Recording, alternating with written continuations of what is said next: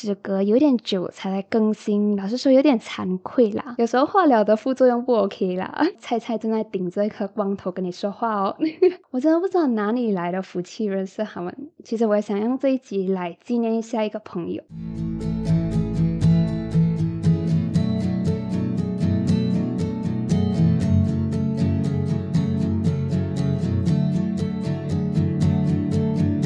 生活胶囊馆收藏这一刻的小时光。Hello，你好，我是掌管人菜菜。今天在内容一开始，同样我们要来念收到的奶茶留言喽。今天要念的奶茶留言呢，是在去年的九月八号收到的。给生活胶囊馆买了三杯奶茶，这位朋友他叫 G Ping，他给生活胶囊馆买了三杯奶茶过后留言写道：很温暖的 Podcast，可以感受得到你在做着自己喜欢的事，希望你做的越来越好。加油！谢谢 J Pin，你给生活胶囊馆写的奶茶留言和祝福哦。确实，Podcast 是菜菜喜欢做的事情，可是现在时隔有点久才来更新，老实说有点惭愧啦。不过这一切都是有原因的，希望你听我娓娓道来。其实不知道你打开听这一集的时候，有没有觉得菜菜的声音有什么不一样？可能你会觉得我讲话好像变慢了。或者是你会觉得我的讲话变得嗯没有那么有力，又或者你会从这一集听到内容有点不顺，不像以前那样了。你可能会听到这样子的内容，是因为菜菜现在其实已经悄悄从全职的学生变成全职的抗癌战士了。真的，我现在在抗癌。所以这一集的生活胶囊，就让我好好交代一下事情的来龙去脉吧。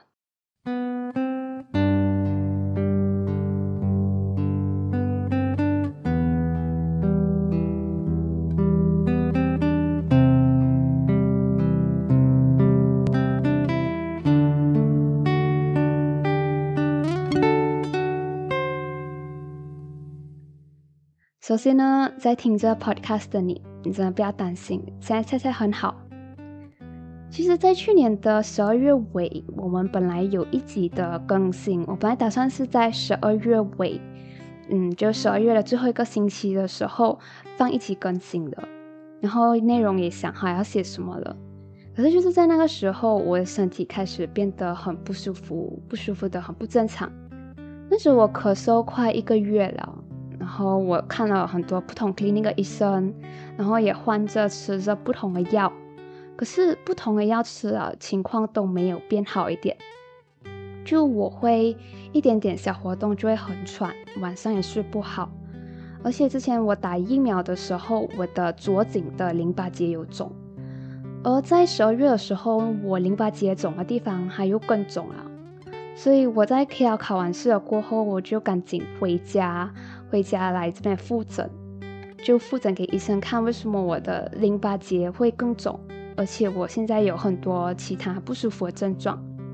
我一开始我们都觉得吧，这个淋巴结肿它是疫苗的副作用，可是它现在更肿了过后，再加上我有很多其他嗯不一样的症状，然后医生就让我去做个 CT scan，然后也是从这个 CT scan 开始，我们发现我的身体到底有多不正常。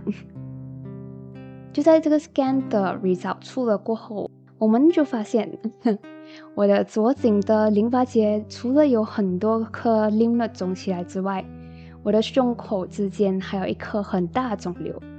然后这个肿瘤呢，据我现在的主治医生说，它一开始有我的头那么大，没有想到原来我的胸口还有那么大一颗肿瘤，而且那时候我的左肺还有一半都是积水。然后那时候就是因为这样糟糕的状况，所以我才会特别容易喘、咳嗽，吃药都没有用。那医生在看了那个 CT scan 的报告过后，他就很直白的跟我和我妈妈说：“这个看起来比较像是淋巴嘛。”啊，这个淋巴嘛是什么呢？淋巴嘛就是淋巴癌。当然，这些透过 CT scan 看起来像是淋巴癌，可是这些都还有待检查嘛。所以我们随后就做了各种各样的小手术，我们就拿肿的淋巴结拿去化验，然后也拿胸口的肿瘤细胞去化验，然后这些化验我们都叫 biopsy。然后在等这个化验报告的时候，因为我的肺有肺积水嘛，所以我们也插管来排出肺积水。然后拿去化验的那些细胞呢，最先出报告的是淋巴结的报告，就我的淋巴结就切了好几颗拿去化验。然后那个淋巴结的报告呢，很意外就显示跟我们说，诶，你总的淋巴结报告显示是 Lynode TB。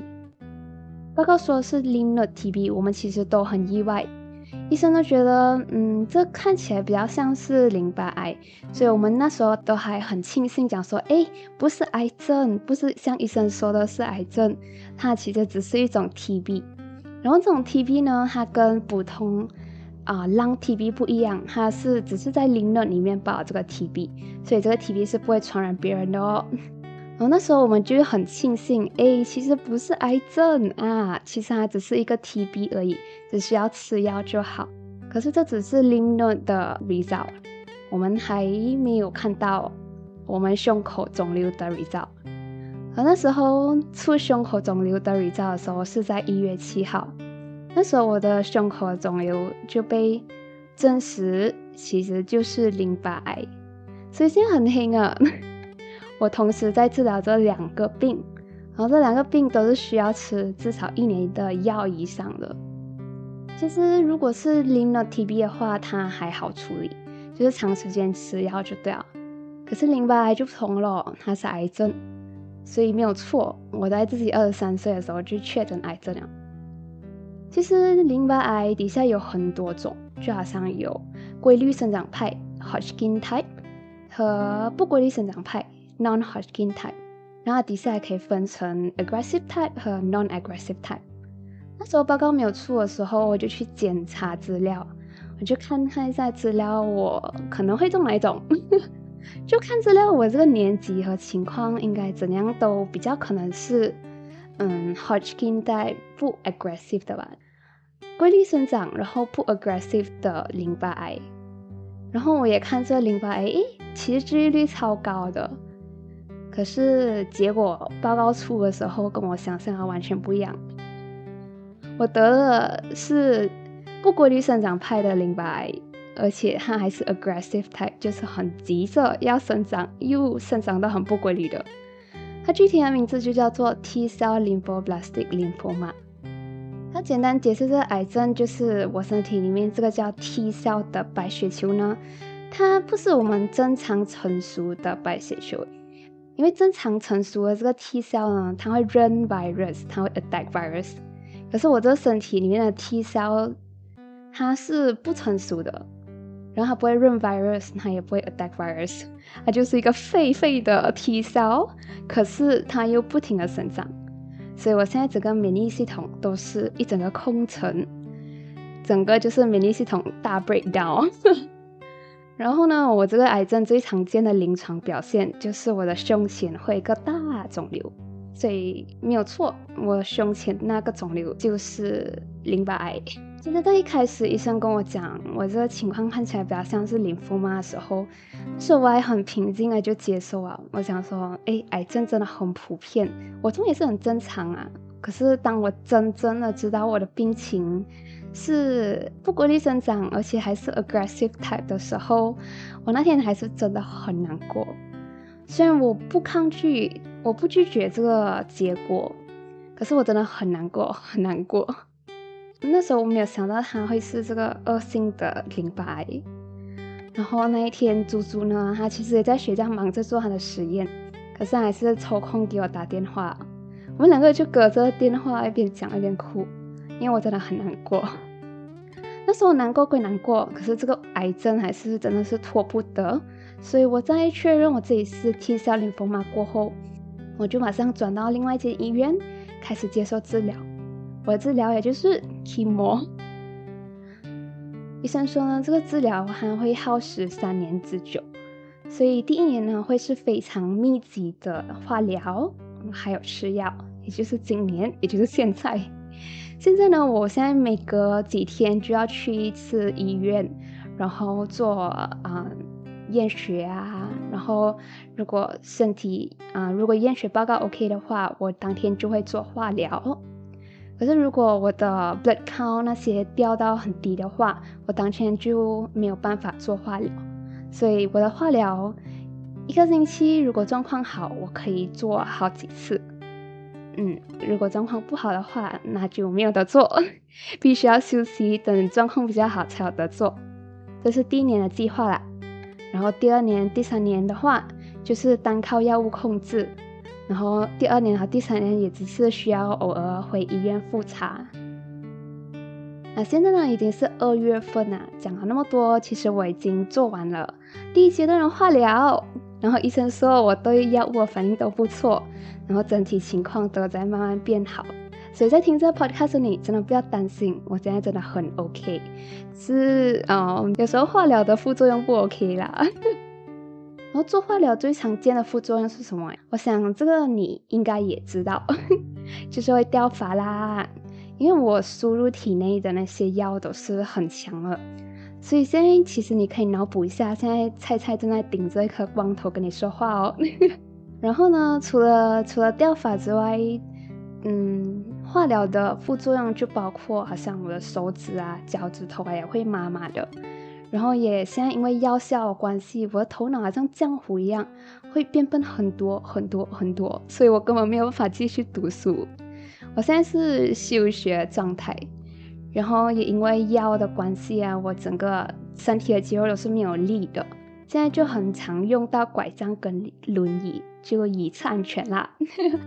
然后当然副作用还有很多啦，就不要一一举例啦。反正就是这一年是密集的治疗，所以这些都是我需要慢慢去适应的身体，所以慢慢适应吧。我这个是一个长久战啊。其实讲真的，就算我现在是癌症患者，我还是觉得我是超级幸运的癌症患者，因为真的还好，我有买医药卡，有买 insurance，那边真的是分担了不少。然后再来，我妈是嗯从事医疗行业，所以验血报告她都会看，她都看得懂。而且我的爸爸是一位提早退休的安哥，然后还又是一个厉害煮饭的安哥，所以他可以全天照顾我的饮食，我也可以继续吃很多好吃的东西。而且我一个超级会和我聊天、超级会开导我的姐姐猪猪，我也有可以消遣的弟弟。而且我在抗癌这条路上，真的收到了很多很多亲戚朋友们的关心、爱意，他们送的起来很多的补品。不过因为现在我的饮食都管很严，我就暂时吃不到这些补品。然后不知道你还记不记得之前我有请上来和我们一起聊母胎单身系列三个朋友。我真的不知道哪里来的福气认识他们，因为寂寞都是会很辛苦的，毕竟有那些刚才我们说的那些副作用。我这三个神仙朋友，他们就很花心思了，去给我找很多中学、大学朋友给我录制一直打气的影片。然后收到的时候，我真是化疗副作用很难受的时候，那时候我打开整个影片，我就从头哭到尾，因为真的是太感触了。而且也很感恩身边的人，他们都在用自己的方式给我不同的支持。你看，我现在不愁吃不愁穿，然后学校也通融我情况让我休学，我什么都不需要担心，只需要专心治疗就好了。诶，作为一个像我这样的癌症病患，也太幸福了吧！只需要专心治疗就好，不愁吃不愁穿诶。